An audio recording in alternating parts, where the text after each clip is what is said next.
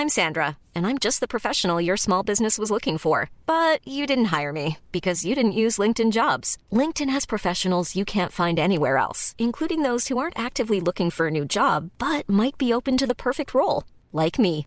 In a given month, over 70% of LinkedIn users don't visit other leading job sites. So if you're not looking on LinkedIn, you'll miss out on great candidates like Sandra. Start hiring professionals like a professional. Post your free job on linkedin.com/people today.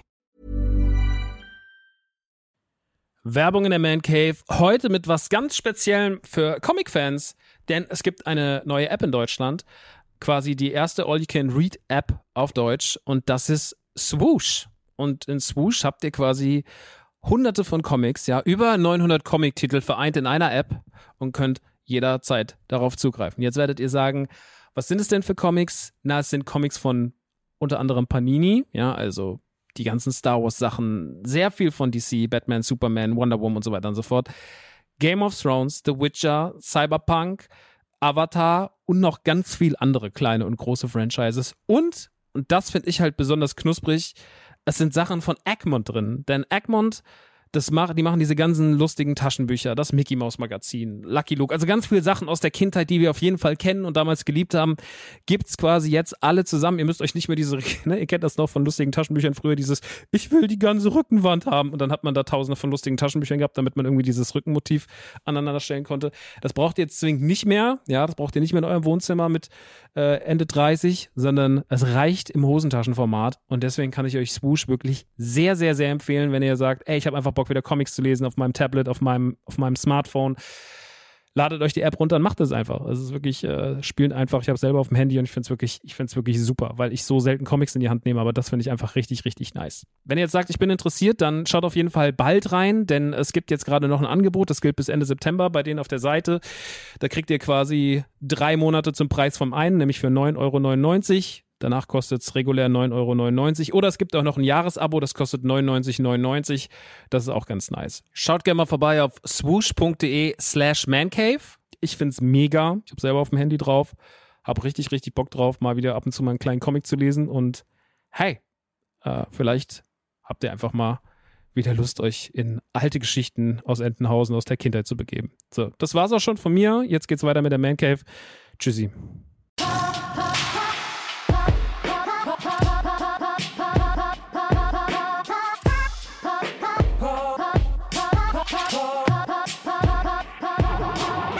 Leute, was geht? Herzlich willkommen in der Man Cave. Heute in der 94. Ausgabe und heute reden wir über das Phantasialand. Wir reden über, dass ich nichts gespielt habe und über das Comeback von Choking Hazard. Oh, oh, oh, oh, oh.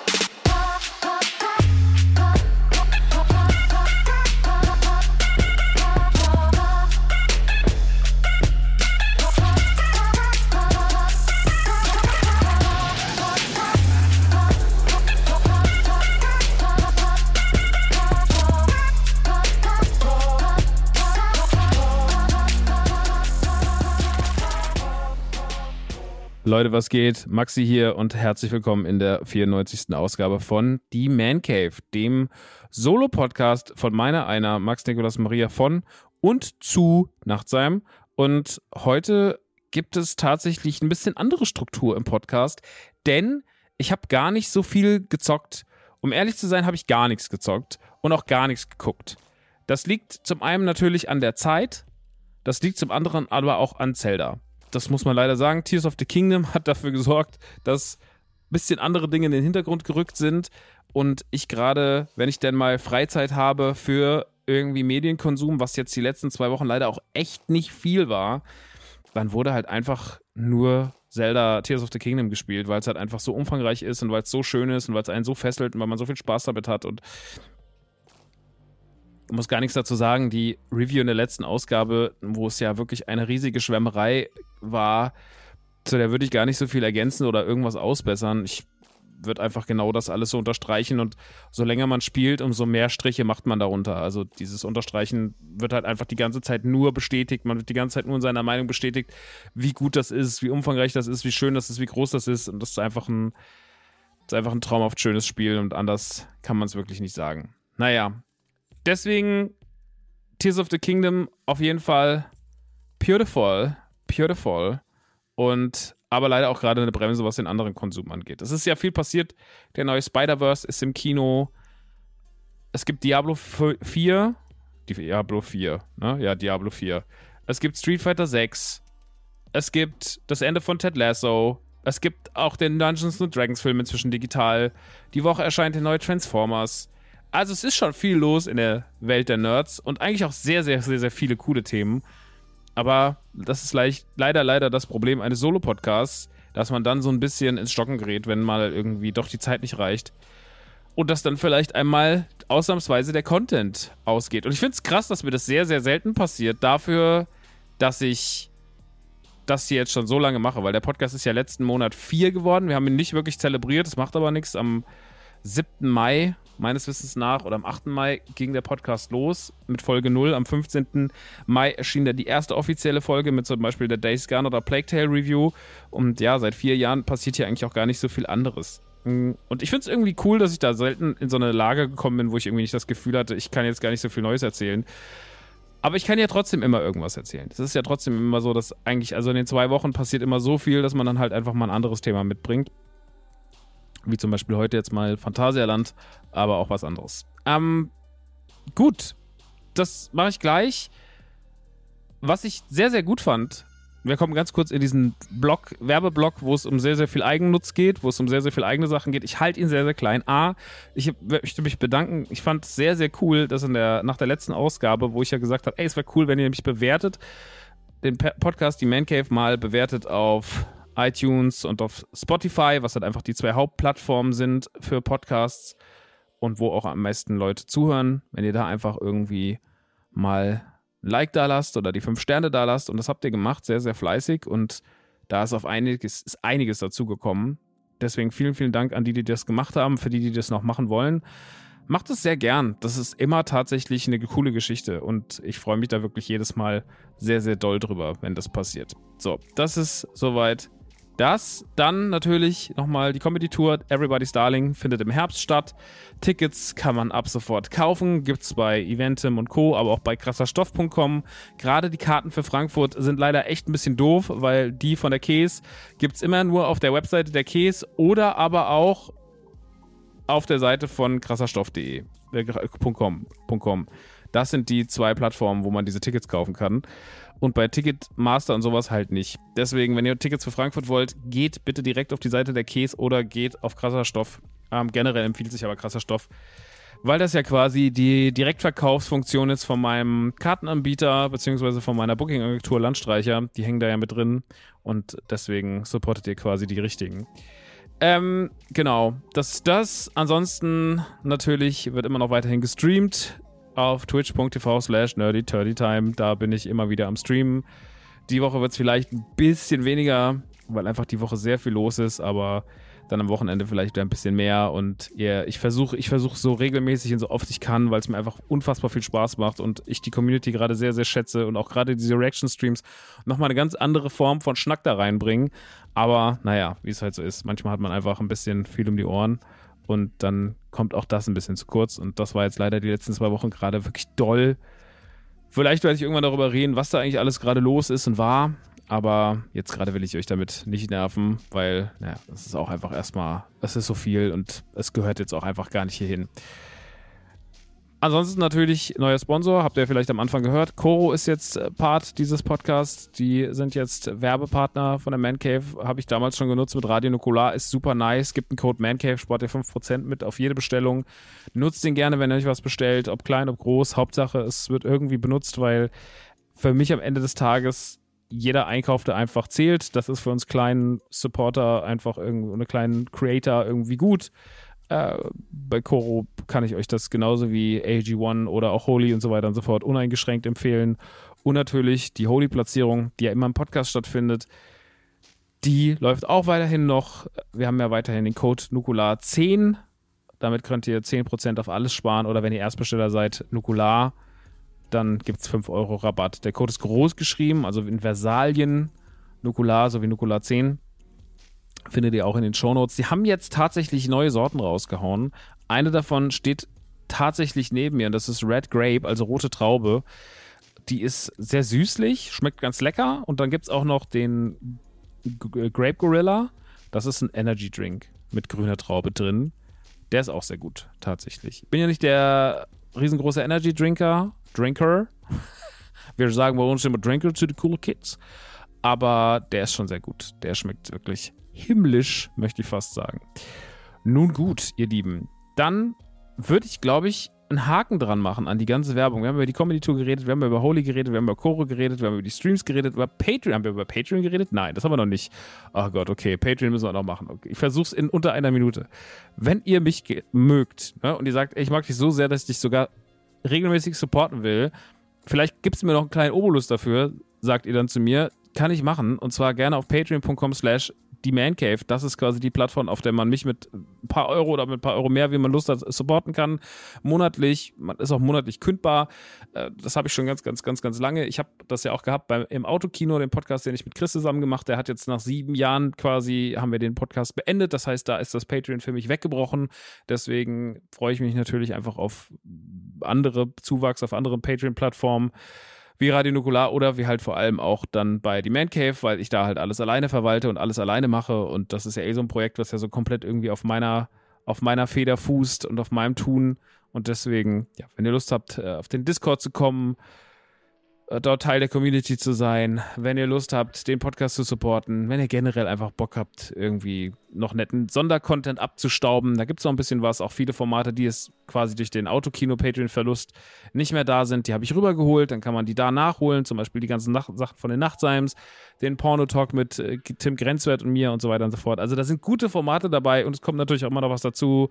Die Rockstar-Song-Analyse geht weiter. Äh, natürlich wird ab dem Zeitpunkt, wenn Ahsoka läuft, auch Star Wars-Content weitergehen, exklusiver. Also es wird auf jeden Fall sehr, sehr viel nachgeschoben. Und damit würde ich sagen, sollte es auch gewesen sein. Auch hier findet ihr den Link patreon.com slash themancave in den Show Notes, sowie alle Links, die ich gerade erwähnt habe, wie den Code für Koro, wie den Code für Holy, wie den Link für die Tickets und so weiter und so fort. Also äh, ja, es ist einfach ein kleines Projekt, aber trotzdem irgendwie auch viele Baustellen, die man da noch kurz mit abhandeln will.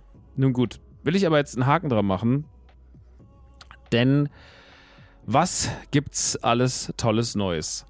Hm, Ihr kennt ja das Phantasialand wahrscheinlich. Das ist ein Park bei Brühl und den habe ich hier schon lange nicht mehr erwähnt. Ich habe das Phantasialand schon ganz, ganz lange nicht mehr erwähnt, weil ich ganz, ganz lange nicht mehr da war. Jetzt hat es mich aber mal wieder hin verschlagen. Und das ist wirklich krass, weil ich früher vor der Pandemie eigentlich so zwei bis dreimal da war im Jahr. Weil es halt von mir aus nicht so weit ist und weil es aber einer so von der von der Größe einer der schönsten Parks ist. Und wenn ich sage mal, wenn man die Selbstständigkeit halt hat und man muss halt nicht so gebunden an die Sommerferien oder sowas dahin, weil man Kids hat oder weil man gerade nicht frei kriegt, mache ich das immer ganz gerne so im April, Mai und im September, Oktober, weil da ist das Wetter noch meistens ganz gut, wenn man sich die richtigen Tage raussucht und es ist halt leer. Man hat halt nicht so viel damit zu dealen. Das hat aber tatsächlich jetzt drei Jahre angehalten.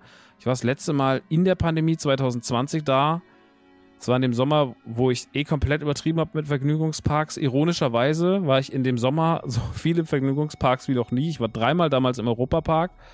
Ich war einmal im Phantasialand, aber für zwei Tage. Ich war im Efteling-Tag und ich war im Disneyland Paris. Also ich war auf jeden Fall fleißig dabei, mitten in der Pandemie. Ihr erinnert euch vielleicht noch, dass ein Podcast nach dem anderen war einfach nur, ja, so, heute fahren wir dahin. Ah, jetzt war ich wieder da. Naja, und äh, das wurde jetzt immer wieder nachgeholt, weil das einfach sehr, sehr lange nicht mehr stattgefunden hat.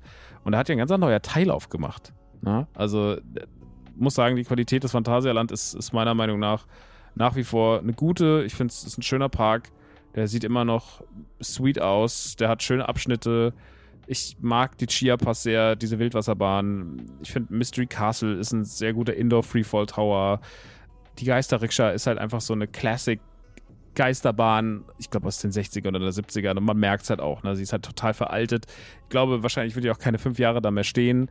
Die Hollywood Tours hat ja leider zugemacht. Das fand ich wirklich sehr, sehr schade, weil das war so eine sehr coole Dark Ride Attraktion, die unter dem ist, wo mal Flight of the Nighthawk war, was jetzt dieses Crazy Bats ist, wo man diese VR-Brillen aufsetzt.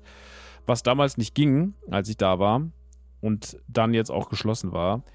was hinter Woozy Town ist, wo halt oben die zwei Achterbahnen in der Halle sind und so. Und dann natürlich gibt es auch die wunderbare Taron-Achterbahn, die ich mit einer der besten Achterbahnen erachte in Deutschland. Ähm, Black Mamba ist cool, die Colorado ist cool, die ist so ein bisschen Big Thunder Mountain mäßig, aber in trashy. Und ja, also ja, es war auf jeden Fall, es gibt sehr, sehr viele Attraktionen, die man dort fahren kann. Und das ist ja nicht so groß haben wir ja damals schon drüber geredet, das Phantasialand hat ja große Probleme mit den Anwohnern. Das Phantasialand ist relativ kompakt. Deswegen habe ich oder kam die nicht das große Glück, jetzt wieder Europapark einfach ständig dran zu bauen, sondern die müssen halt auch relativ sparsam mit ihrem Platz umgehen und müssen sich auch mal zweimal überlegen, was sie da hinbauen und dann müssen sie auch schauen, okay, macht es überhaupt noch Sinn, dass wir das da hinstellen oder macht es nicht Sinn, dass wir vielleicht was anderes runterholzen und dafür was Neues machen. Deswegen ist der Phanta das Phantasialand wahrscheinlich einer der, wenn man das letzte Mal vor 20 Jahren da war, einer der Parks, die sich am meisten gewandelt haben, weil die halt einfach ständig was Neues hinbauen müssen, abreißen müssen und so weiter und so fort. Und dementsprechend gibt es halt jetzt sowas wie Woozy Town gibt es schon jetzt eine längere Zeit oder Woozy Town, keine Ahnung, wie es richtig ausgesprochen wird. Mousse Chocolat, das ist so ein Dark Ride, den man, wo man quasi so Highscores sammelt, weil man auf so Mäuse schießt, so ein bisschen, ja, wie Toy Story Mania im Disneyland äh, Anaheim oder Disneyland Orlando, äh, Disney World Orlando. Oder was gibt's denn noch so? Wo kann man denn noch so Punkte sammeln durch so Schießen? Ja, bei dem Spider-Web-Ding, was jetzt im Disneyland Paris ist seit letztem Jahr. So, ne? So kann man sich das vorstellen. Man kommt so vorne Monitore, muss halt schießen, hat ein Zeitfenster und dann so viele Punkte sammeln wie halt möglich. Ist jetzt nicht wie bei Spider-Man, dass man sich noch irgendwie Add-ons kaufen kann, die man dann sich an die Hand macht, sondern da ist alles ein bisschen komprimierter. Naja, auf jeden Fall war ich mal wieder da. Es war sehr voll, weil das war ein Tag nach dem Feiertag. Und das hatte ich nicht auf dem Schirm, dass da in, dass da in, in Nordrhein-Westfalen ist es ja, glaube ich, ne? Ich glaube, will nichts Falsches sagen, ich bin so schlecht mit Bundesländern. Ich habe eh relativ miese mein Allgemeinwissen, was so Geografisches angeht, ist eh nur so, naja. Aber meine Kompetenzen, Kompetenzen liegen ja auch woanders. Glaube ich. Die müssen ja irgendwo anders liegen. Dementsprechend war es sehr voll. War sehr, sehr voll. Und ich muss sagen, dass, da muss ich wirklich mal Kritik üben. Auf ganz hohem, auf ganz, ganz dolle Kritik muss ich üben. Ich finde, die haben nicht gut im Griff, wie sie mit ihren Fressbuden umgehen. Also, das ist wirklich unfassbar, unfassbar schrecklich dort, was das Beschaffen von Essen und Getränken angeht. Weil, wenn du mal das jetzt mit Disneyland Paris vergleichst, wo du halt von, weiß ich nicht, Stand zu Stand laufen kannst, innerhalb von wenigen, wenigen Minuten und hast da was und hast da was und hast da, da eine Bude und da was und da verteilt sich das alles irgendwie ganz gut. Das hast du da gar nicht. Die haben halt ein paar Restaurants, die auch gut sein sollen, wo man auch einen Tisch kriegt, wenn man will. Aber da komme ich jetzt gleich zu, in diesem Roxburg, in diesem neuen Teil, dieses Restaurant, da, also wir war rein und hat er gesagt, ja, ihr könnt schon einen Tisch haben, aber es dauert halt eine Stunde bis eineinhalb Stunden, bis ihr Essen kriegt. Aber was dann passiert ist, war noch viel schlimmer. Erzähle ich gleich. Ähm, der große Teil, der mich natürlich am meisten interessiert hat, weil ich den ja noch nicht live gesehen hatte, war halt dieses Roxburg. In Roxburg wird quasi das industrielle Zeitalter aufgearbeitet. Das sieht alles sehr, ist alles sehr steampunkig. Ne? Ähm, es geht um Roxburg, der quasi ja Dampf und diese ganze Steampunk-Thematik quasi befeuert hat und so dieses industrielle Zeitalter einläutet und dort halt einfach mit dieser, dieses Zeitalter hat ja sehr, sehr viele Erfindungen mit sich gebracht und so soll auch dieses Gebiet quasi diese Zeit einfangen und soll halt sagen, so, okay, wir entführen euch jetzt in diesen, in diesen Wandel, als Technik auf einmal so, so einen Riesensprung gemacht hat. Und wenn man da reinkommt, man läuft so ein bisschen unter so einem Tunnel durch, der mich so daran erinnert hat, wie man, wie ich das erste Mal nach Galaxy's Edge gelaufen bin in Orlando. Weil da läuft man ja auch quasi durch so einen Tunnel und kommt ja dann in Galaxy's Edge raus, also in Batu.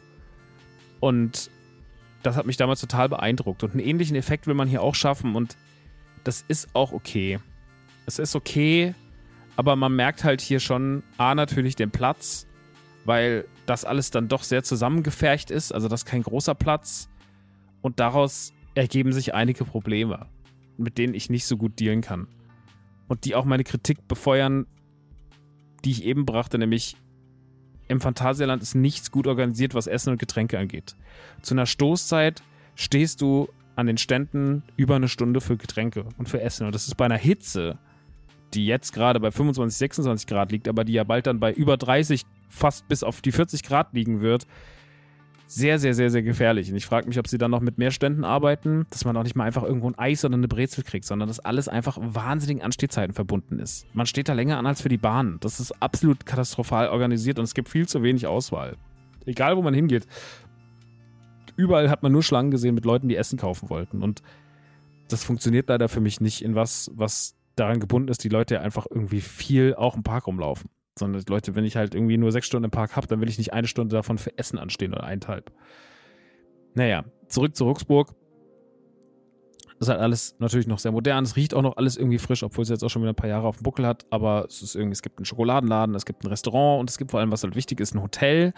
In diesem Hotel hat man so ein bisschen Erlebnishotel gemacht. Da kann man dann pennen in so Kabinen. Ich habe es nicht live gesehen, ich kenne es jetzt nur aus YouTube-Videos, habe mir da einige Reviews so angeguckt, aber man pennt dann in so Kabinen und das ist alles halt der Thematik angepasst. Und man kriegt auch ich glaube, noch einen Fastpass für die Fly, für die große Attraktion da drin und kann dann halt noch in dieses tolle Restaurant gehen und sowas, was da noch drin ist. Also, das soll schon sehr, sehr gut sein. Das sieht auch alles optisch ganz, ganz toll aus. Die Hotelzimmer habe ich jetzt aus dem, was ich damals gesehen habe, haben mich nie so richtig abgeholt, aber na, ist schon okay so, glaube ich, für das Erlebnis für ein, zwei Nächte, aber es ist jetzt nichts, wo man sagt, da bleibe ich mal eine Woche, sondern das ist halt einfach nur so, ja, wie halt das Star, Cruiser, Star Cruiser Hotel, was ja jetzt auch zumacht tatsächlich in Orlando, was im September ja seine Tore wieder schließen wird, was ich krass finde. Die machen einfach dieses wahnsinnig teure Star Wars Erlebnishotel wieder zu, weil es halt einfach viel zu teuer war. Und hier ist es natürlich bei Vibe nicht so teuer, aber es soll halt so ein bisschen diesen Effekt haben, so wir holen dich in diese Welt rein. Das funktioniert natürlich bei sowas wie Star Wars gut und das passiert wahrscheinlich bei sowas wie Roxburg, wo man halt emotional keinen Bezug zu hat. Wahrscheinlich eher etwas schlechter. Aber naja. Ich muss sagen, optisch ist das alles sweet, optisch ist das alles toll. Das Phantasialand kann Welten schaffen, das Phantasialand kann Atmosphäre schaffen. Das haben sie schon immer bewiesen. Woozy Town ist immer noch großartig. Ich mag den ganzen Teil, dieses Klugheim rund um Taron ist, ist extrem schön geworden und sowas. Man merkt natürlich auch einfach so diese Illusionen, die Disney irgendwie mehr schafft durch mehr Platz, die fehlt halt hier, weil halt einfach natürlich du nicht die Leute in so eine geschlossene Welt reinschmeißen kannst und auch gar nicht willst. Das, du merkst, das ist nicht das Ziel der ganzen Sache, sondern da geht es viel um, da geht es wirklich sehr, sehr viel um einfach, ey, lass doch einfach irgendwie zusammen. lass, doch, lass doch einfach irgendwie hier so ein bisschen Ride fahren. So und ein bisschen Spaß haben. Aber es ist halt nicht so dieses, wir holen euch jetzt in diese Welt rein und dann seid ihr auch komplett in dieser Welt. Und das Einzige, was euch aus dieser Welt vielleicht rausholt, seid ihr selber, weil ihr Touris seid, die gar nicht in dieser Welt eigentlich stattfinden. Aber ansonsten seid ihr ja schon hier drin und das machen sie oft sehr, sehr gut. Das äh, haben sie schon auf jeden Fall in der Vergangenheit unter Beweis gestellt.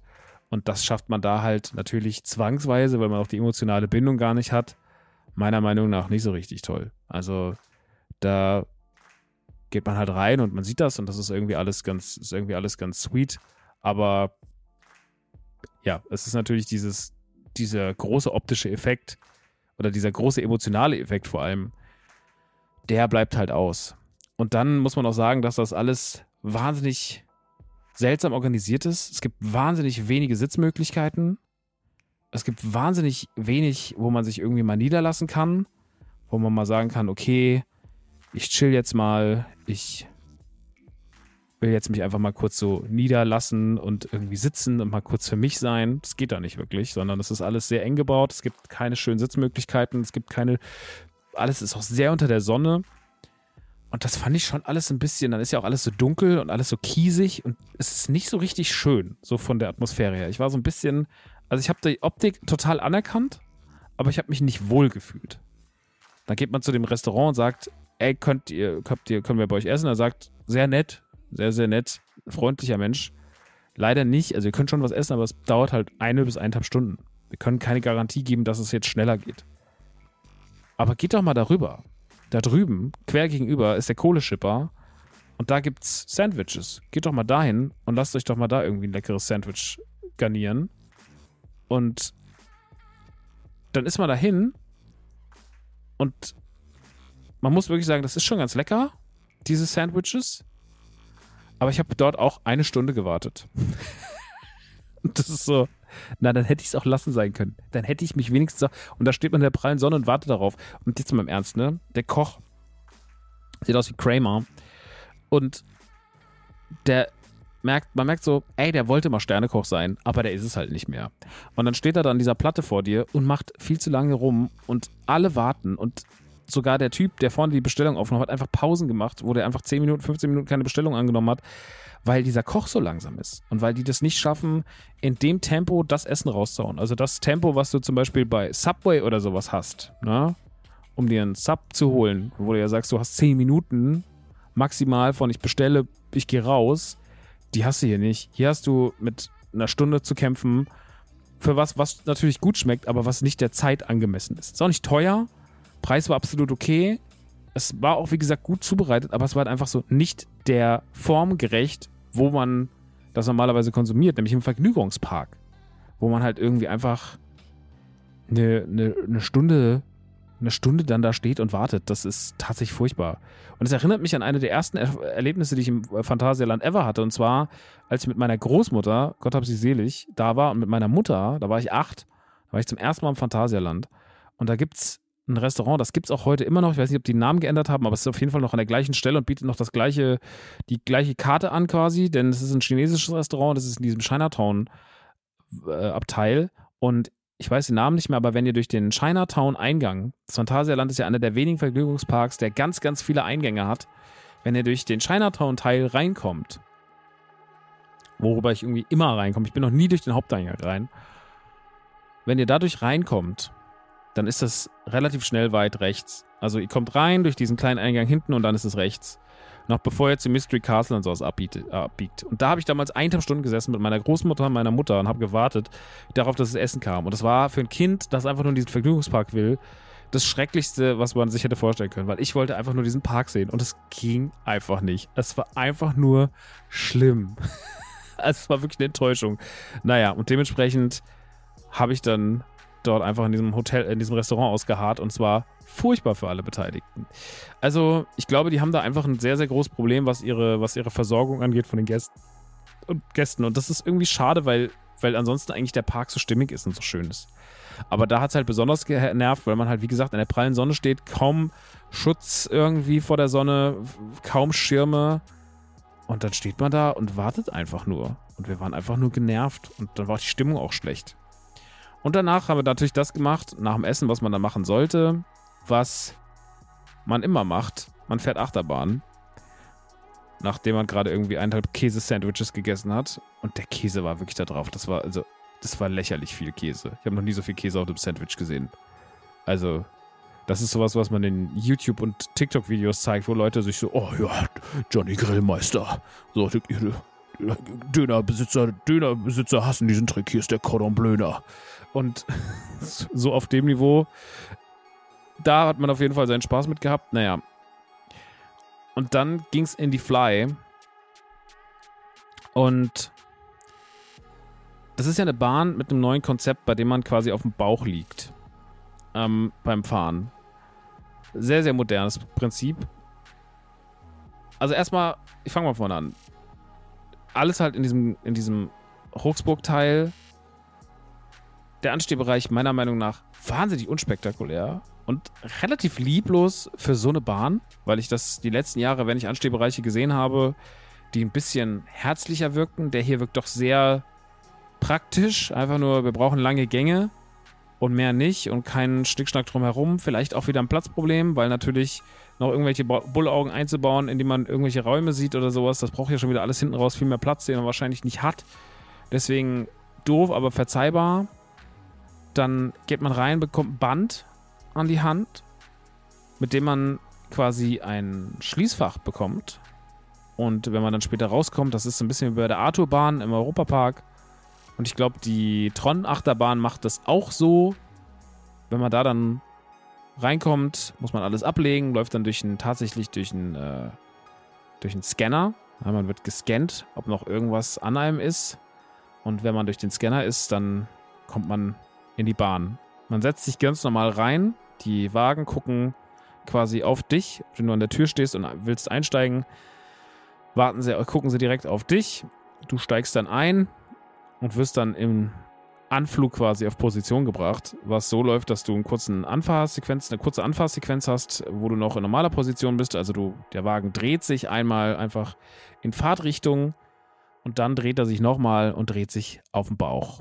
Und dann hängst du in der Luft und dein ganzes Gewicht lagert auf deinem Bauch und du wirst einfach 90 Sekunden oder wie lang auch die Bahn immer ist, auf deinem eigenen Bauch, auf deinem eigenen Gewicht, von deinem eigenen Gewicht auf deinen Bauch gelegt.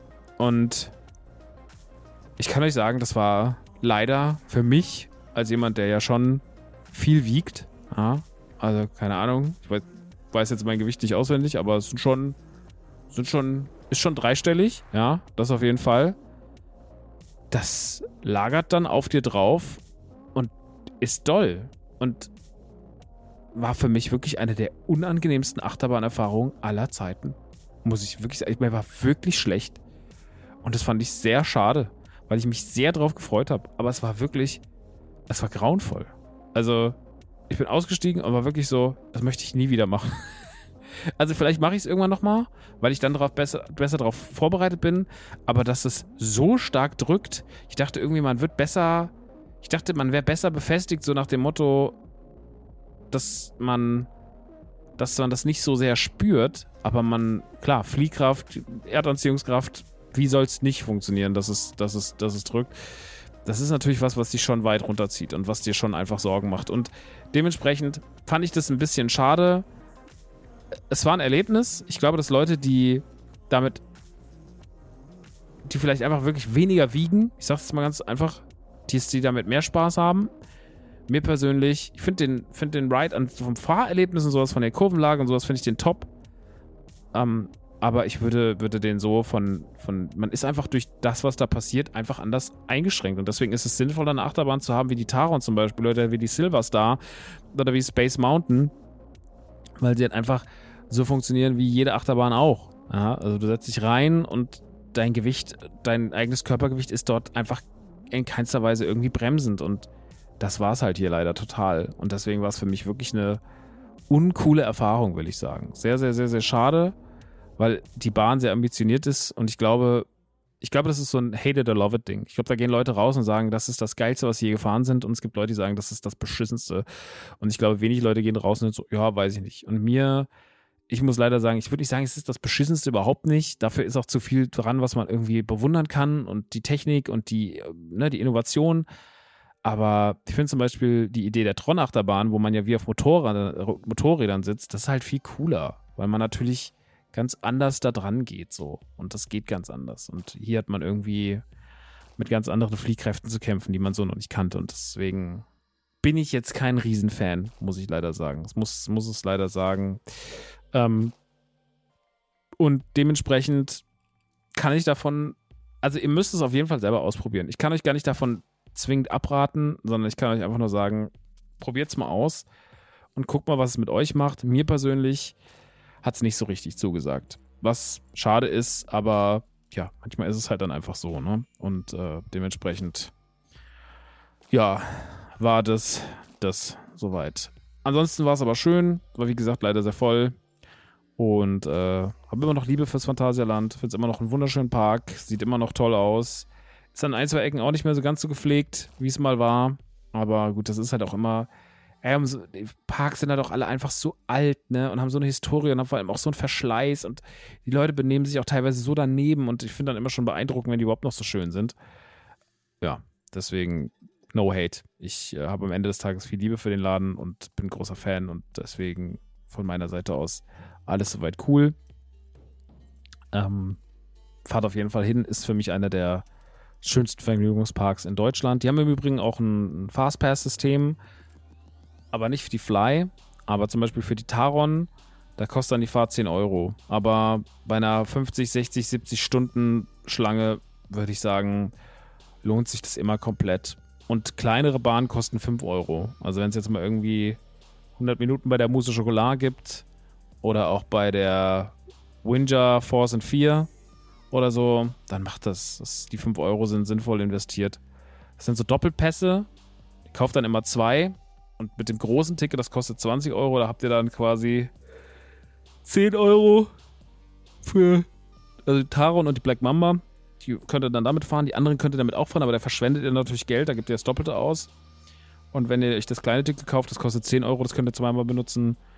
Damit könnt ihr dann halt Winja fahren, Mousse Schokolade fahren und so weiter und so fort. Und das ist auf jeden Fall so ein bisschen wie im Disneyland auch, ne, mit diesem Zahl pro Ride, aber halt auf jeden Fall günstiger als im Disneyland. Disneyland hat da ja schon nochmal andere Preiskategorien. Die sind auch toll. Aber Disneyland hat ja auch wieder zumindest einen Fastpass für den ganzen Tag, was ich schon ganz gut finde. Ich glaube, kostet aber auch wieder 200 Euro. Also ähnlich wie vor Pandemiebeginn, ich glaube 2020, 2019 hatte ich irgendwann nochmal einen Fastpass eigentlich bestellt, der dann aufgrund der Pandemie storniert wurde und ich glaube, der war bei 200 Euro und ich glaube, ungefähr da liegen sie jetzt auch wieder. Dann kannst du, glaube ich, jeden Ride einmal fahren, der im Fastpass-Angebot ist. Ist schon teuer, aber macht dir den Tag auch einfach deutlich angenehmer, wenn du an Schlangen vorbei kannst, weil ich persönlich sage, nichts nervt mehr als anstehen. Das ist für mich leider wirklich eine absolute Hölle und die Amis sind da, glaube ich, ein bisschen erprobter drin, aber ey, wie ich damals in diesem Serengeti-Ride war im Disney World und musste da irgendwie zweieinhalb Stunden anstehen, das war ein traumatisches Erlebnis. Das kann mein Kumpel Tino mir auf jeden Fall bestätigen. Naja, so viel dazu. Dann verabschieden wir uns davon. Ich würde sagen, wir machen mal eine Review. Auch wenn ich keine habe, heute habe, gibt es heute eine Review. Und zwar Christian Gürnt hat eine Review mitgebracht zu Diablo 4. Die geht ein bisschen was, aber ich glaube, es war auch klar, dass wenn ich Christian Gürnt frage, wie er Diablo 4 findet, dass er mir einen sehr, sehr langen Vortrag hält. Und ja, das war abzusehen. Aber ich bin froh, dass er es gemacht hat. Und wenn ihr mehr von Christian wollt, dann checkt mal Online-Gott aus. Den gibt es ja auf Twitter und auf Instagram. Und natürlich checkt Radio Nukular aus. Äh, Deutschlands schönster Retro-Podcast. Sage ich jetzt einfach mal, auch wenn es noch andere schöne Retro-Podcasts gibt. Aber ich muss ja, ich muss ja einfach was sagen. Es wäre schwach, was anderes zu sagen, Leute. Dementsprechend äh, viel Spaß mit Chris und seiner Review zu Diablo 4. Ewiges Licht beschützt mich, ewiges Licht beschützt mich, ewiges Licht beschützt mich, ewiges Licht beschützt mich, ewiges Hier gibt es kein Licht. Du bist zur Dunkelheit gekommen auf der Suche nach Antworten. Und alle Antworten, die du suchst, sind hier. Da hat der gute Herr natürlich vollkommen recht, denn alle Antworten, die du suchst, sind hier. Mein Name ist Christian, ich bin Teil von Radio Nukular und darf hier ein bisschen Max vertreten. Max hat mich gefragt, hey Chris, du machst doch eh nichts anderes als Diablo 4 spielen. Kannst du nicht eine kurze Einschätzung des Spiels für meine Freundinnen bei die Man Cave machen. habe ich gesagt, ey Max, gar kein Problem, mache ich sehr, sehr gerne. Deswegen meine Informationen zu Diablo 4. Diablo 4 ging am 2.6. um 1 Uhr nachts in den Early Access. Äh, seitdem spiele ich auch. Ich durfte tatsächlich eine halbe Stunde früh auf den Server, was mich sehr gefreut hat. Wir waren bei mir im Stream und ähm, ja, die Welt war gut. Auf jeden Fall der eigentliche Release ist jetzt am 6.6. Ähm, ich bin mit der Story-Kampagne durch, möchte euch zur Story aber eigentlich nicht viel sagen. Liegt auch daran, dass es mir komplett scheißegal ist, was in der Story passiert. Ich habe mir jetzt tatsächlich einfach nur ich habe es durchgespielt, ich habe aber alles weggeklickt. Wirklich alles weggeklickt. Ähm, weil ich mir danach einfach nur ein Video angeguckt habe mit alle Story-Elemente aus Diablo 4. Ähm, weil für mich ist Diablo ein Grinder ein Spiel, das im Endgame stattfindet nach der Story. 99% von Diablo finden für mich nach der Story statt. Und ähm, da ist auch die größte Stärke von Diablo, denn Diablo kann man so spielen, wie man will. Wenn man Solo-Abenteurer ist, sagt man sich, hey, ich setze mich vor die Konsole, vor dem PC, ganz egal und spiele mein Solo-Abenteuer. Meine Frau macht das gerade derzeit so, ähm, sitzt auf der Couch, zockt die Geschichte, liest sich alles durch, hört sich alles an, guckt sich alles an und ähm, hat da ihren Spaß. Ich hingegen der das Spiel im Koop auf dem PC durchgespielt hat, mit äh, meinem Kumpel Chesty zusammen. Wir haben alles weggeklickt, weil wir wussten, sobald die Kampagne durch ist, beginnt für uns erst das Spiel mit Optimieren von Waffen, mit Looten, Leveln, mit ähm, Erfahrungspunkten sammeln, mit äh, Gegenden erkunden und so weiter. Das Spiel bietet für jeden Spielertyp die passende Art ist zu spielen. Das ist erstmal vorweg. Dann kommen wir zu einigen Pluspunkten des Spiels. Ähm, das Spiel bietet eine Open World, eine Anführungszeichen Open World. Das heißt, man kann alleine rumlaufen, ist aber immer online. Ja, also man kann anderen Leuten auf dieser Karte begegnen. Die Karte ist extrem groß. Es gibt äh, Events, die man gemeinsam, Weltenbosse beispielsweise ähm, oder andere Events, die man in bestimmten Gruppengrößen dann absolviert. Da muss man aber auch nicht zwingend eine Gruppe für sein, beziehungsweise eine Gruppe für gründen, sondern man geht einfach hin und alle, die dann in diesem Gebiet sind, nehmen anhand ähm, ihres Daseins allein schon an dieser Quest teil. Dafür gibt's dann auch gewisse Geschenke und Co. Das Ganze funktioniert ebenfalls sehr, sehr, sehr, sehr, sehr, sehr gut. Ähm, es gibt extrem viel zu tun in Diablo. Es gibt hunderte Nebenquests. Es gibt eine Karte, die größer ist als alles, was wir von Diablo kennen. Ähm, es gibt Crossplay, es gibt Cross-Progress. Das Ganze funktioniert ebenfalls einwandfrei. Allein die Tatsache, dass der Start, zumindest auf dem PC ähm, des Early Access, Wartezeiten unter einer Minute hatte. Das heißt also, man konnte auf den Server gehen und äh, konnte zocken spricht schon dafür, dass sie bei Diablo 4 sehr viel Power reinsetzen. Ähm, Konsolenspieler gucken ein bisschen in die, guckten ein bisschen in die Röhre und gucken jetzt gegebenenfalls immer noch ab und zu in die Röhre, weil ähm, ab und zu ein Lizenzschlüssel fehlt. Da googelt ihr einfach mal, je nach Art, System, Xbox und PlayStation haben da unterschiedliche Probleme. PlayStation leider ein bisschen mehr. Ähm, dann kann es sein, wenn ihr nach dem Fehler sucht, dass ihr aber auch eine Lösung findet. Also ab und zu hilft es schon, Free-to-Play-Titel einfach noch runterzuladen ähm, oder wenn es gar nicht anders geht, zwei Euro auf dem Konto aufzuladen von Diablo und so weiter. Lest euch da einfach mal rein. Ähm, da gibt's viele kleine Tweaks. Ähm, die Diablo-Jungs sind aber schon dran, releasen regelmäßig gerade Hotfixes, die ab und zu Probleme beheben. Ähm, aktuell befinde ich mich der Haupt, äh, der Hauptchar, der Hauptcharakter, ähm, einer von fünf, die ihr euch ja erstellen könnt, äh, fünf Klassen, die ihr euch erstellen könnt, ähm, endet auf Level 50 und dann gibt es die Paragon-Level. Paragon-Level levelt quasi weiter. Aber hauptquestmäßig geht's bis Level 50. Ähm, da bin ich jetzt derzeit 50 plus und jetzt geht's in die Paragon-Stufen. Das Ganze ist so aufgebaut, dass ab Level 50 bekommt ihr quasi Anführungszeichen unsichtbare Level, Paragon-Level, die euch je nach Level 4 Bonuspunkte geben, die ihr dann verteilen könnt auf euren Charakter in sogenannten Paragon-Sheets. Ähm, das Ganze klingt viel komplexer als es ist, ist am Ende aber jetzt blöd gesagt, Excel, ein bisschen Mathe und ein bisschen Nachrechnen.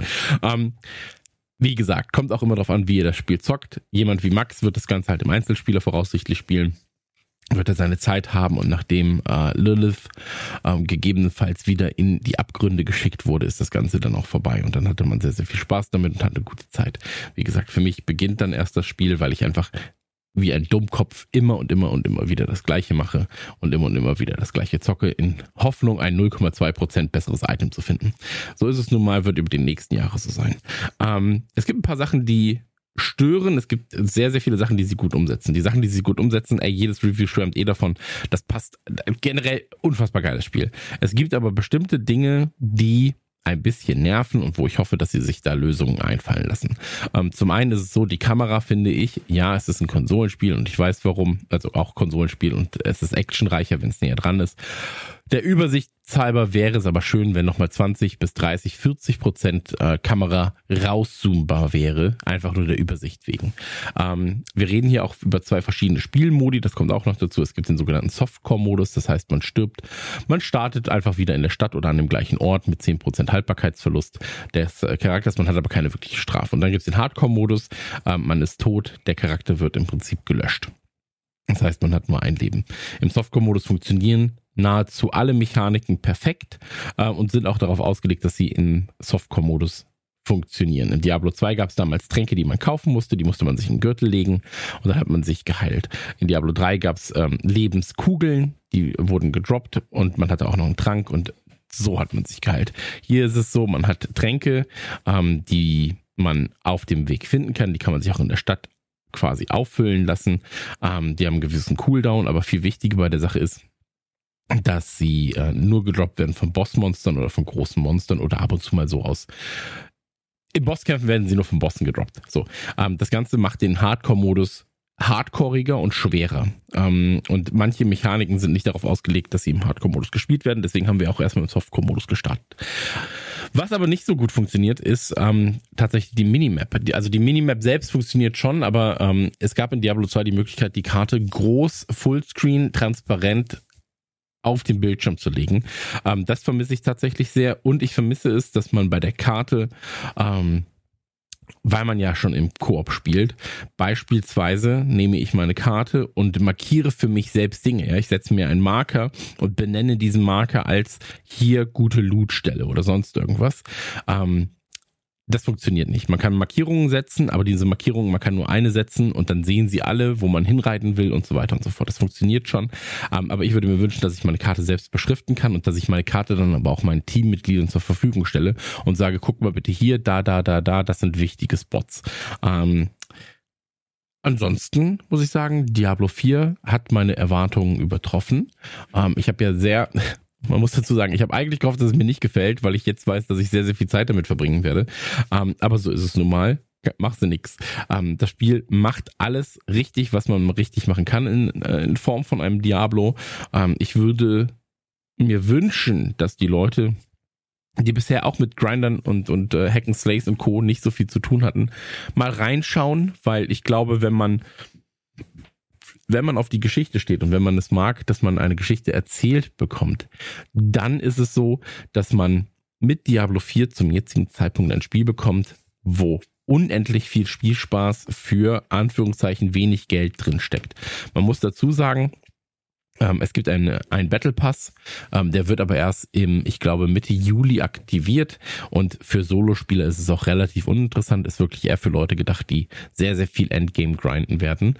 Und es gibt einen Shop. Äh, in diesem Shop gibt es gegen Echtgeld nur kosmetische Items. Ähm, auch das ist vollkommen akzeptabel.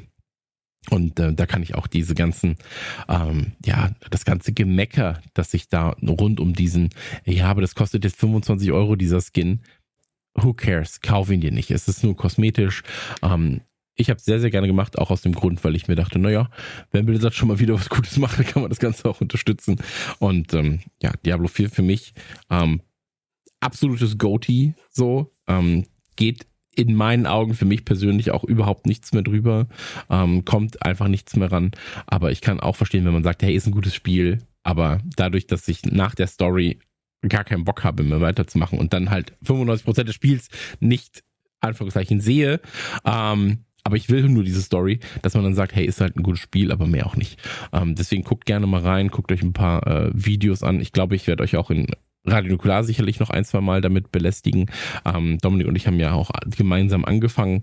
Ähm, wir werden jetzt äh, weiterspielen und dann äh, alle Charaktere auf ja, auf Max-Level bringen. Ähm, was man auch noch dazu sagen muss, für diejenigen, die quasi Diablo 2 Veteranen sind, ähm, das Ganze ist schon stellenweise eher Diablo 3, was ähm, Gameplay-wise angeht und was, was äh, das Leveln von Charakteren angeht. Das heißt, das Leveln ist schon recht flexibel und man kann eigentlich keine wirklichen Fehler machen, noch wie in Diablo 2. In Diablo 2 war es ja so, ich musste mich, wenn ich eine Zauberin mache, davor entscheiden, mache ich eine Feuerzauberin, Blitzzauberin oder Eiszauberin und musste dann im Prinzip schon wissen, auf Level 41 mache ich das, auf Level 59 mache ich das, auf Level 98 mache ich das. Ähm, das ist hier nicht der Fall. Hier kannst du sehr, sehr flexibel Skills umsetzen. Ähm, hier kannst du sehr, sehr flexibel, ähm, je nach Waffenart, die du bekommst, dann auch mal den oder den Skill reinpacken. Kannst dich sehr, sehr schön ausprobieren. Das funktioniert gut. Designtechnisch ist das Spiel aber sehr, sehr nah an Diablo 2 und weiter weg von Diablo 3, weil es doch schon sehr, sehr düstere Stellen hat. Es ist ähm, richtig, richtig hart stellenweise, ähm, sehr, sehr blutig, aber es hat damit im Prinzip die perfekte Symbiose geschaffen aus Teil 2 und Teil 3. Und deswegen ähm, von mir beide Daumen nach oben. Ich freue mich sehr, auch äh, wo ich die Geschichte jetzt natürlich kenne, auf die ähm, Erweiterungen, die kommen werden. Es sind ja, glaube ich, zwei angekündigt. Ähm, also zwei große Erweiterungen zumindest sind angekündigt. Und äh, ich glaube, da ist sehr, sehr, sehr, sehr, sehr viel Potenzial. Ähm, was man auch noch sagen muss übrigens, ähm, Diablo 2 hatte ja ikonische Gegner. Und ähm, bei Diablo 4 denkt man sich wahrscheinlich, ey, das Ding ist 21 Jahre alt, Diablo 2. Daran erinnert sich eh kaum noch jemand. Ähm, wir nehmen einfach fast alle Gegner aus Diablo 2, packen sie in die Moderne und die Leute kriegen die in Diablo 4 zu sehen. Weil A, entweder kennen sie die gar nicht, dann ist es eh neu, oder sie sind Diablo 2 Spieler und sagen sich, ach guck mal, da haben sie an uns gedacht, das ist ja schön. Ähm, ist eine Win-Win-Situation, ist aber natürlich auch so, ja, überraschend ist das jetzt nicht, dass die auch noch kommt und die auch noch kommt und die auch noch kommt. Ähm, ansonsten lasst es euch gut gehen. Ich wünsche euch sehr, sehr viel Spaß. Vielen, vielen Dank an Max, der mir das Vertrauen geschenkt hat, mich hier kurz über Diablo 4 ähm, auszulassen. Wenn ihr weitere Fragen habt, sehr, sehr gerne, ähm, schreibt mir einfach per Instagram oder per Twitter. Eine DM. Ähm, ich werde das gekonnt ignorieren. Ne? Das war's. Christian Gürnt draußen wie ein Freibad für die Man Cave und äh, hört Radio Nuklear, hört Trailer Schnack.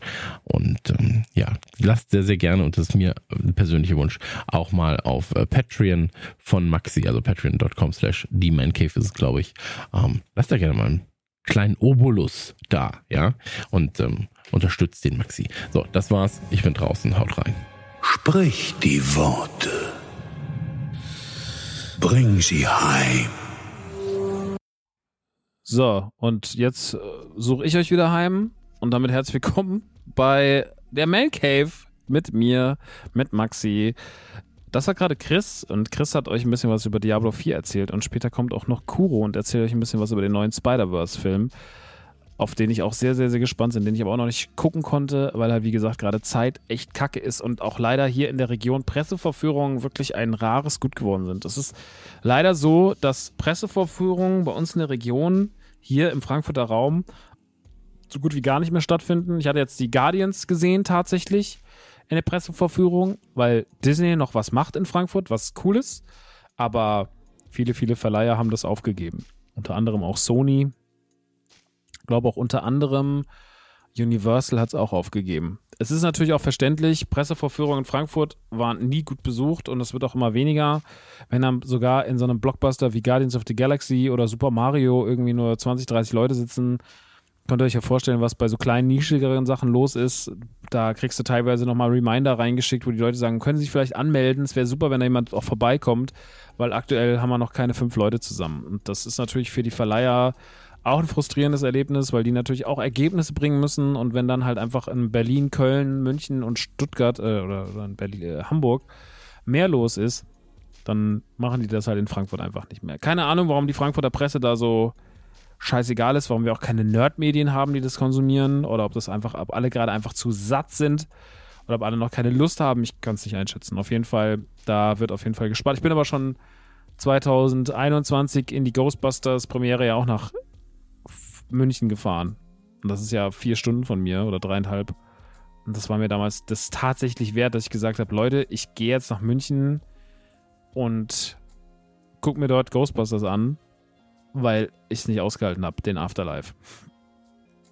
Naja, so viel dazu. Mm, in dieser Zeit vor der Pandemie gab es auch ein anderes Projekt. Ich habe ja schon viele Projekte gemacht, ne, von Podcasts wie Rumble Pack, Autokino, die Binge Boys, der Umschlag, mein Vater, unsere Lieblingsfilme und ich. Viele Dinge, die über die vielen Jahre irgendwann einfach nicht mehr sich gehalten haben. Hm, Radio Nukular und die Man Cave sind jetzt momentan meine einzigen Podcasts, die ich weitermache. Die Sendung mit den gelben Leuten ist ja auch letztes Jahr zu Ende gegangen. Das ist sehr schade, aber das ist auch mal ganz gut, um ein bisschen weniger vielleicht zu machen und sich mehr auf anderen Kram konzentrieren zu können. Musik ist immer so ein Ding, was mal kommt, mal geht. Momentan aufgrund des Stresses eher sehr, sehr schwierig. Die Comedy-Tour ist auf jeden Fall was, auf was ich mich freue, womit ich was fortsetzen kann, was mir vor vier Jahren sehr viel Spaß gemacht hat, was durch die Pandemie wahnsinnig ausgebremst wurde. Es war ja damals so, dass quasi eine zweite Tour angekündigt war und für die zweite Tour waren richtig viele Tickets verkauft. Die lief richtig, richtig gut. Und ich habe mich richtig gefreut und dachte, das wird einfach jetzt mal so ein bisschen vielleicht der Durchbruch in Anführungsstriche. Und dann kam die Pandemie und hat mir dreimal die Tourlichter ausgeknipst, sodass ich sie nach dem dritten Mal auch dann abgesagt habe und gesagt, so, ich habe keinen Bock mehr. Ich mache das erst wieder, wenn es geht und noch diese Depression quasi, oder Depression ist ein sehr starker Grill, aber dieser Frust, ja, dieser Frust und das eigene Leid, was dann damit reinspielt, weil man halt so viel da zu tun hat, das habe ich, äh, das habe ich dann ausgeknipst und habe dann gesagt, nee, das mache ich jetzt nicht mehr. Ich muss mich jetzt auf andere Sachen konzentrieren. Und wenn es dann wieder losgeht, dann mache ich das. Deswegen freue ich mich, dass das jetzt dieses Jahr stattfindet. Es sollte damals auch ein relativ großes Management aus Köln dazukommen. Die haben gesagt, sie nehmen sich mir an, helfen mir, größer zu werden, mehr zu machen, dies zu machen, das zu machen.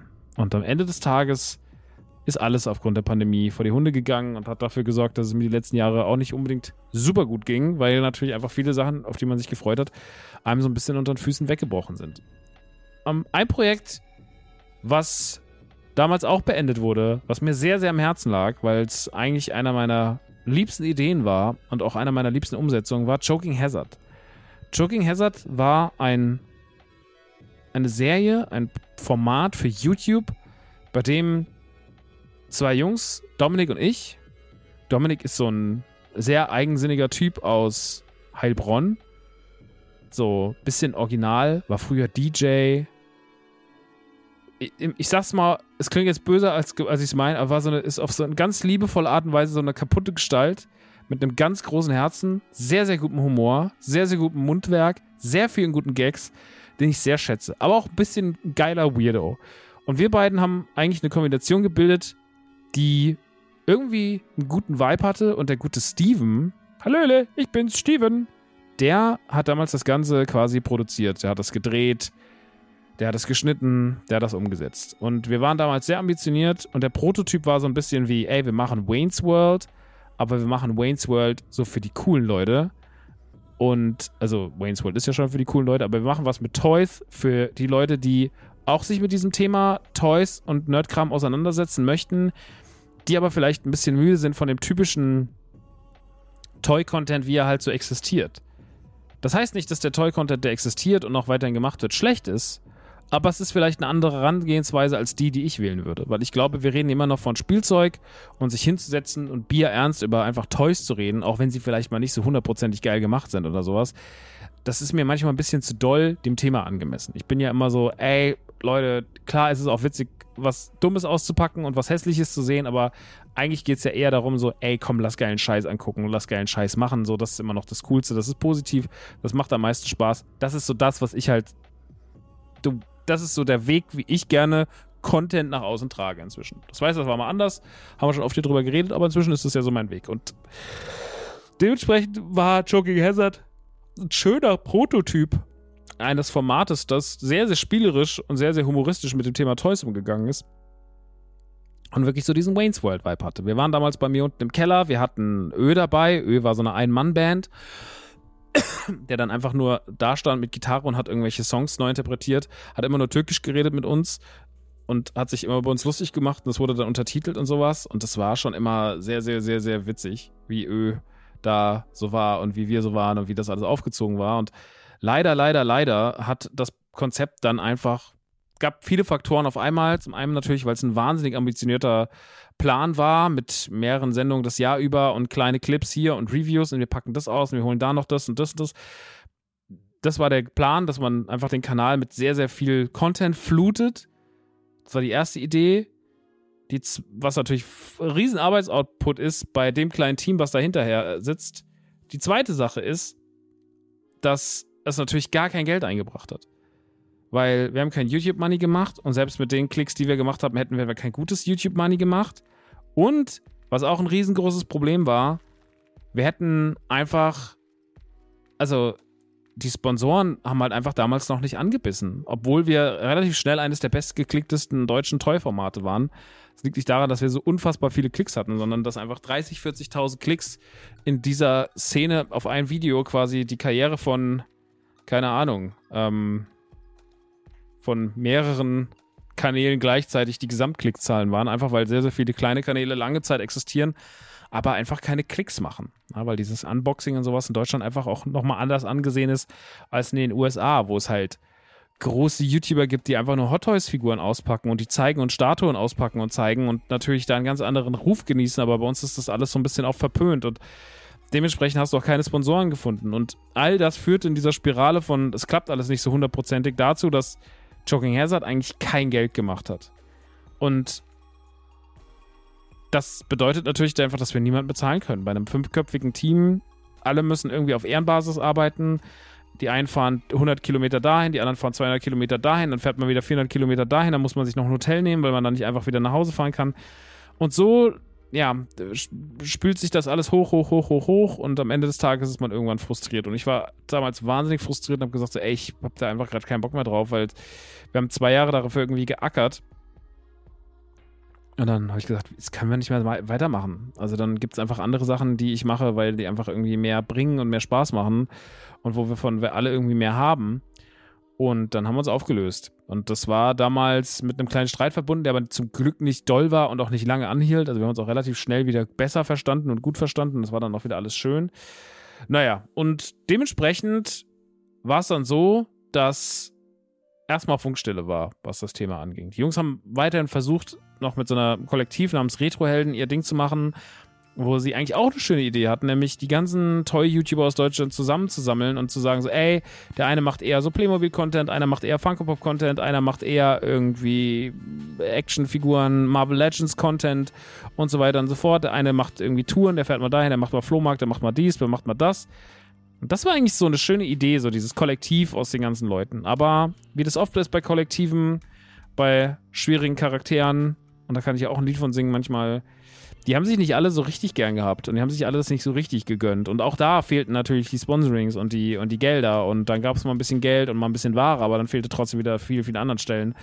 Und auch das wurde irgendwann im Frust begraben, vor allem wenn man dann noch irgendwie neben dem Problem des Geldes, das war ja zum Beispiel ein Problem, was Joking Hazard nicht hatte. Wir hatten ein Problem des Geldes, aber wir hatten ja nie ein Problem mit der Kommunikation oder mit Missgunst oder sowas. Wir waren ja immer irgendwie ein gutes Team, wir hatten Spaß, wir haben uns natürlich auch gestritten, wie es halt üblich ist, wenn man als Team unterwegs ist. Ich weiß, dass wir uns auf der Comic-Con Stuttgart damals ordentlich in die Haare bekommen haben, äh, mal für 20 Minuten, aber im Großen und Ganzen hat es dem Thema ja keinen Abbruch getan und wir waren eigentlich immer irgendwie guter Dinge und irgendwie motiviert, das zu machen und mochten uns. Aber das war halt dann da nicht so. Und dann, wenn man da irgendwie dann noch den Kindergartenbetreuer spielen muss, hat man irgendwann wirklich gar keinen Bock mehr. Und dann hat Steven den Job gewechselt. Er ist zu einem Großhändler gegangen, tatsächlich durch seine Kontakte zu einem Toy-Großhändler, einer der größten in Deutschland, ist dort gelandet, moderiert dort inzwischen Formate, macht das für Heo und hat dort tatsächlich jetzt vor kurzem irgendwann uns kontaktiert, so vor einem halben Jahr, vier, fünf Monaten, sagte so, ey, Jungs, wie sieht's aus? Haben wir nochmal Bock? Und ich war so, prinzipiell, ja, wie in Wayne's World auch, trommel die Band zusammen. So, lass die Band zusammen trommeln. Was willst, was, was ist dein Plan? Was ist dein Begehr, mein, mein Zuckerherz? Und dann hat er gesagt, ey, mein Begehr ist, dass wir jemanden haben, der uns eine Sendung finanziert für ein gewisses Thema. Und ich würde gerne alle genau wieder so positionieren, wie sie waren. Und ich habe ein Studio, das kann ich so machen, wie ich will. Ich habe Geld für das Studio. Alle können bezahlt werden. Und da war ich so, ey, mal wirklich scheiß aufs Geld. Ne? Ich meine, Geld ist toll, ich liebe Geld, ich nehme Geld gerne mit. Einfach so, ey, einfach die Voraussetzungen war auf einmal wieder so schön. Wir haben ein Studio, wir haben eine Organisation, es gibt einen Plan, es gibt ein Team, das hilft. Ja, man muss sich nicht Gedanken darüber machen, so, wie bezahlt man den, was gibt man dem, was ist das. Und da habe ich gesagt, sofort, sofort. Und deswegen haben wir jetzt am Wochenende an zwei Tagen eine komplette neue große Folge Joking Hazard gedreht. Und die ist richtig, richtig sweet geworden. Weil Steven einfach seinen Traum verwirklichen darf und ist jetzt einfach, ein, ist einfach jetzt ein Chef. Der hat da sein Team, der hat da sein Studio. Das Studio ist bombastisch gut. Der hat seine Struktur, der weiß ganz genau, was er will, der weiß ganz genau, wie er es machen will. Der nervt auch in den richtigen Momenten und macht es einfach tipptopp. Deswegen kommt jetzt tatsächlich eine neue Folge Jogging Hazard raus. Nach über vier Jahren Pause. Ja, waren schon vier Jahre, ne? Ja, Anfang 2019 ging es zu Ende. Ja. Man Cave gab's, da gab's schon Jogging Hazard nicht mehr. Nach dieser langen Pause ist Jogging Hazard jetzt wieder da. In der Originalbesetzung. Und es kommt im August raus. Und ich kann euch sagen, ich freue mich da richtig doll drauf. Nicht, weil ich sage, es wird das Beste und Krasseste, sondern einfach, weil es einfach so viel Spaß gemacht hat. Weil ich so ein wahnsinnig lustiges Wochenende hatte mit Leuten, die ich mag und die mir im Herzen liegen und mit denen ich einfach irgendwie eine gute Zeit genieße und das wirklich immer gern tue und das einfach irgendwie so kuschelig, muggelig mit denen ist. Und das war einfach toll. Und deswegen waren wir da in Landau und haben gedreht. Und ja, jetzt äh, bin ich wieder zu Hause. Deswegen hatte ich jetzt leider kein Wochenende im Sinne von, ich kann mich ausruhen. Das hat natürlich auch noch dazu beigetragen, dass ich noch weniger Zeug konsumieren konnte. Aber scheiß drauf, das war sehr, sehr, sehr, sehr schön. Und da kann ich sagen, allein weil der Vibe so schön war und weil wir so viel Spaß damit hatten, könnt ihr euch darauf freuen. Es gibt auch ein paar Sachen, die auf jeden Fall quatschig sind, wie ein kleines Let's Play von Jurassic World Evolution 2, was keinen Sinn ergibt und was schrecklich ist, aber auch da ist es halt so, ey, es war so doof und so albern, dass es da stattgefunden hat, dass es auch schon wieder irgendwie cool ist so. Und ja, ähm, was soll ich sagen? Freue ich mich sehr drauf. Ist eine, ist eine traurige Geschichte gewesen damals mit Joking Hazard. Umso schöner, dass es jetzt wieder da ist, dass es jetzt wieder am Start ist. Und äh, ich würde mich sehr freuen, wenn es dann rauskommt und ihr mal einen Blick riskiert und mal drauf schaut, was man damit so machen kann. Das wäre mir doch auf jeden Fall fein. Naja, okay. Gut. Das ist soweit das. Ansonsten war auch nicht so viel. Wie gesagt, der vierte Geburtstag von der Man Cave, da gibt es eigentlich nichts, was man groß erwähnen kann. Ich glaube, nach vorne schauen und sagen so, ey, das Streamen wird wieder wichtiger. Das, wir haben jetzt auf jeden Fall schon wieder die 300 Abonnenten geknackt. Was ich krass finde, weil 300 Abonnenten schon immer so, das war was, wo ich immer froh war, wenn ich es hatte. Und jetzt kam es doch wieder recht schnell und zeigt halt auch so, die Leute haben Bock, die Leute sind auch da. Und vielleicht ist das nächste Ziel jetzt die 400 Abonnenten zu schaffen mit, mit Twitch Prime und normalen Ab Abonnements und so. Mal gucken, wo man da hingeht. Also ist auf jeden Fall cool und ja, freue ich mich sehr darüber, dass ihr da am Start seid und wart und äh, auch in Zukunft sein werdet. Und da gucken wir mal, wo die Reise hingeht. Ansonsten, hm, habe ich tatsächlich gar nicht mehr so viel.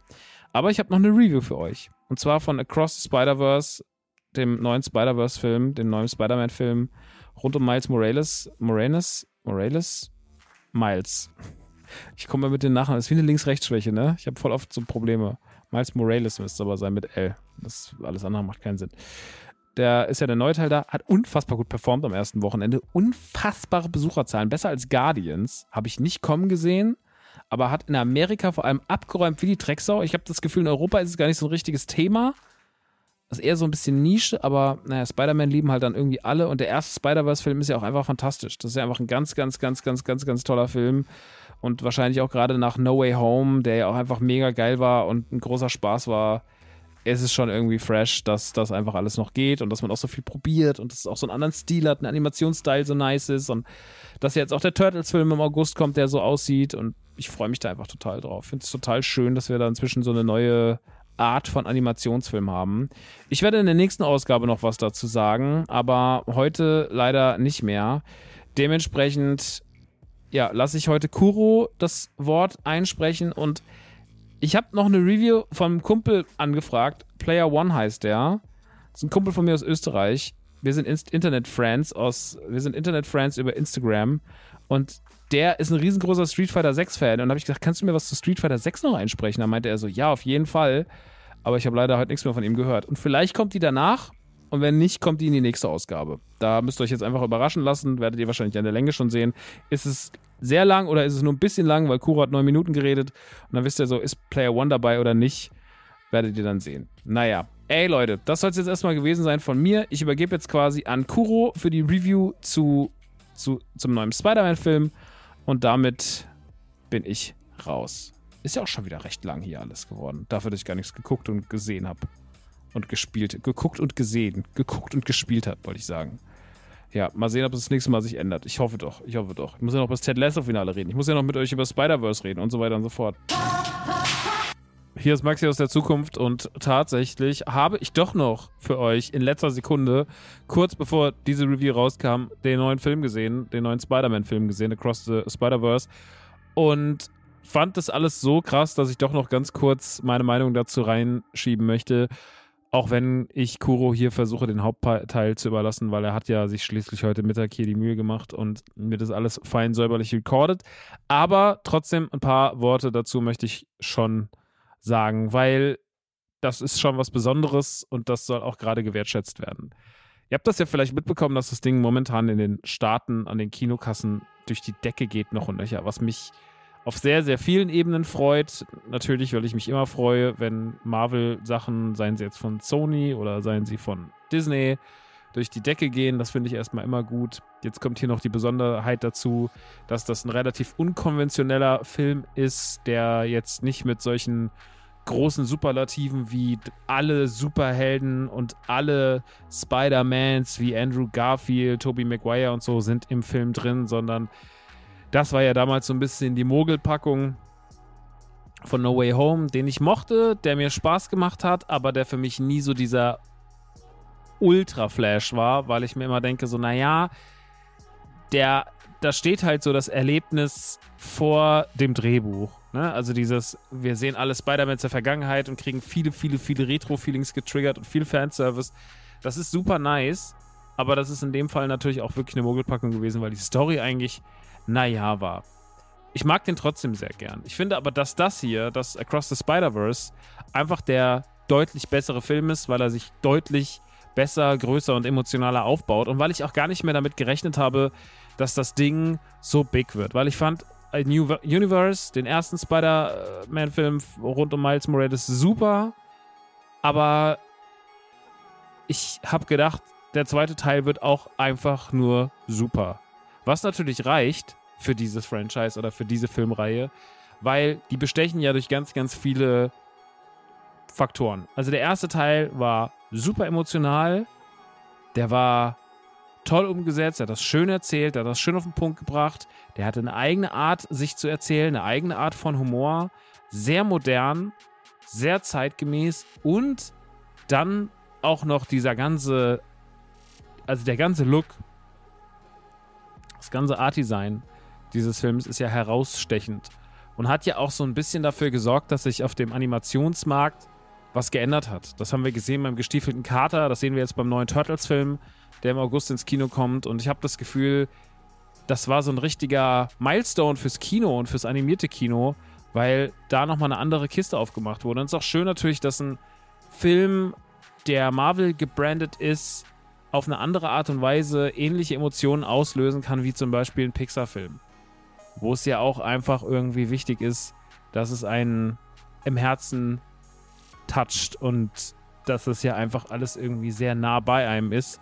Und sowas habe ich mir auch ein bisschen von dem Film gewünscht und vom ersten auch schon bekommen. Und ich muss sagen, der zweite macht da keine Ausnahme. Es geht ja wieder ums Multiversum, was ich ja momentan eher als ab nach Quantum Mania und auch der ganzen Herangehensweise rund um Kang und auch nach No Way Home so ein bisschen naja finde. Das große Problem am Multiversum ist für mich, dass das Multiversum eigentlich alles, was so wichtig war im ersten großen Teil bis Endgame, so ein bisschen nichtig macht, weil Figuren, die tot waren, tauchen wieder auf, weil ja, es gibt so wichtige Faktoren, die einfach irgendwie rausfallen, wo man sagt, okay, was, was ist es denn eigentlich noch wert, wenn eigentlich alles irgendwie so ersetzbar ist. Ne? Wenn heute da einer stirbt und er taucht dann aus einem anderen Multiversum wieder auf. Und ich finde, das ist das größte Problem, um das das Multiversum hat, dass es wichtigen Events keine Wichtigkeit gibt. Deswegen empfinde ich auch Kang aktuell als Bedrohung null. So, ich finde, das ist einfach erstmal nur ein nerviger Bösewicht, der ganz gut umgesetzt wird von Jonathan Mayers, aber ich finde, das ist erstmal noch nichts Besonderes. Das müssen die erst noch unter Beweis stellen. Und Thanos hatte eine ganz andere Bedrohlichkeit. Jetzt ist es aber so, dass Across the Spider-Verse, obwohl er auch mit Multiversen spielt, es ganz anders schafft, mich persönlich damit zu catchen. Und dieses Multiversum trotzdem so ernst und so böse aufzieht, dass man, dass man das Gefühl hat, der Film oder das Problem oder diese Thematik des Multiverses ist total ernst zu nehmen und totale Bedrohung. Und das ist total nice, dass er das schafft, weil er damit einfach sich selber eine Gewichtigkeit gibt und auch diesen Multiversumsgedanken erstmals so fühlen lässt und auch Konsequenzen in diesem Multiversum einfühlen lässt. Das war was, was im Übrigen eine Folge bei What If auch ganz gut gemacht hat, meiner Meinung nach. Da ging es sehr, sehr viel um Doctor Strange und um Schicksale und so. Und sowas wird im Endeffekt hier auch so ein bisschen in Größe aufgezogen.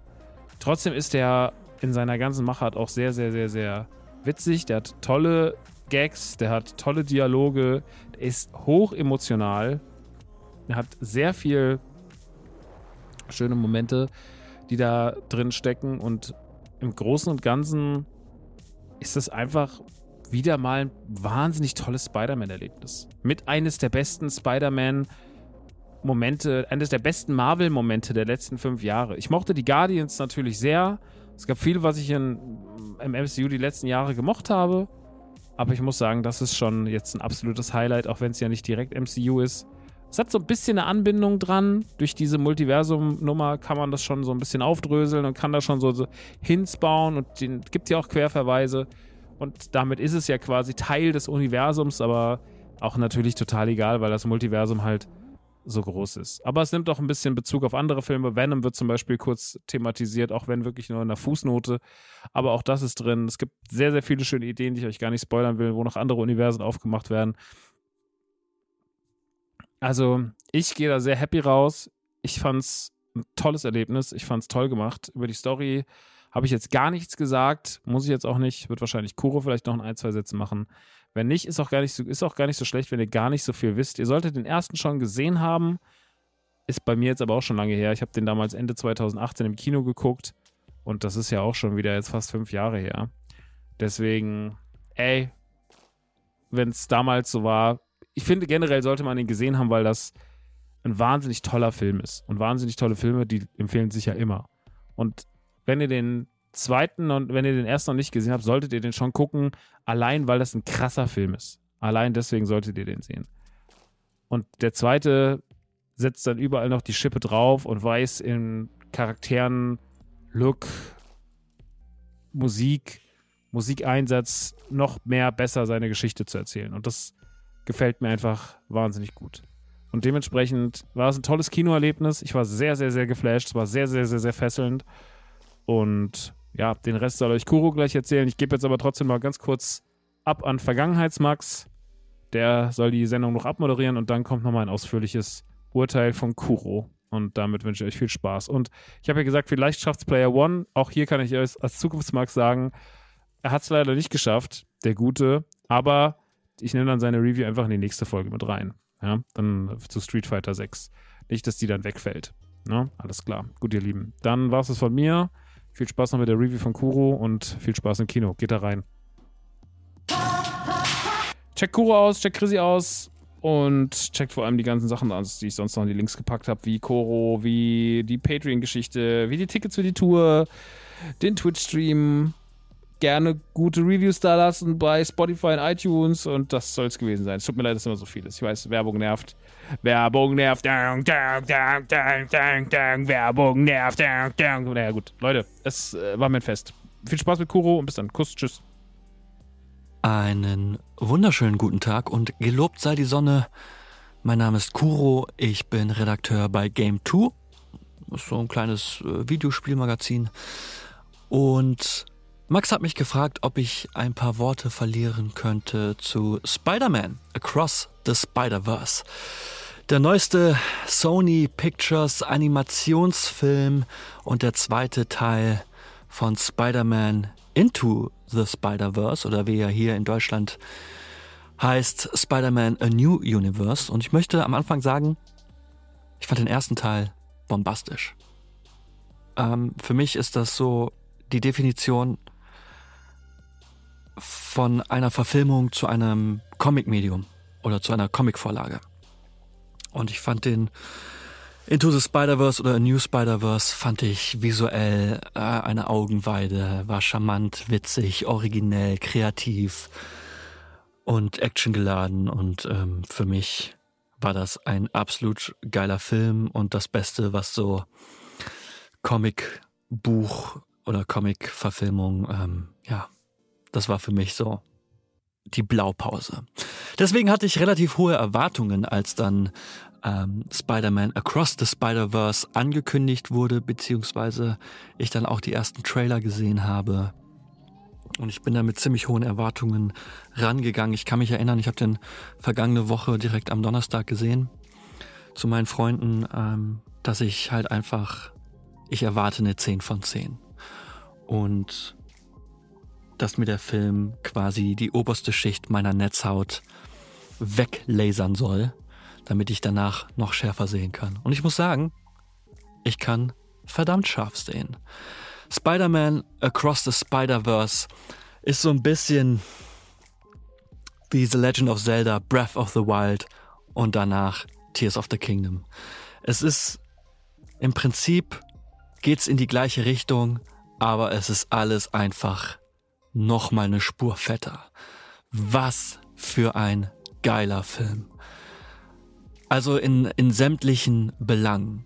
Ne, man könnte jetzt am Anfang die Story erwähnen, die ich wirklich emotional und cool finde, denn wir befinden uns ein paar Monate nach dem ersten Teil. Miles Morales ist natürlich Spider-Man und ähm, wird in diesem Film echt in einen emotionalen Wirbelsturm der Gefühle gefeuert.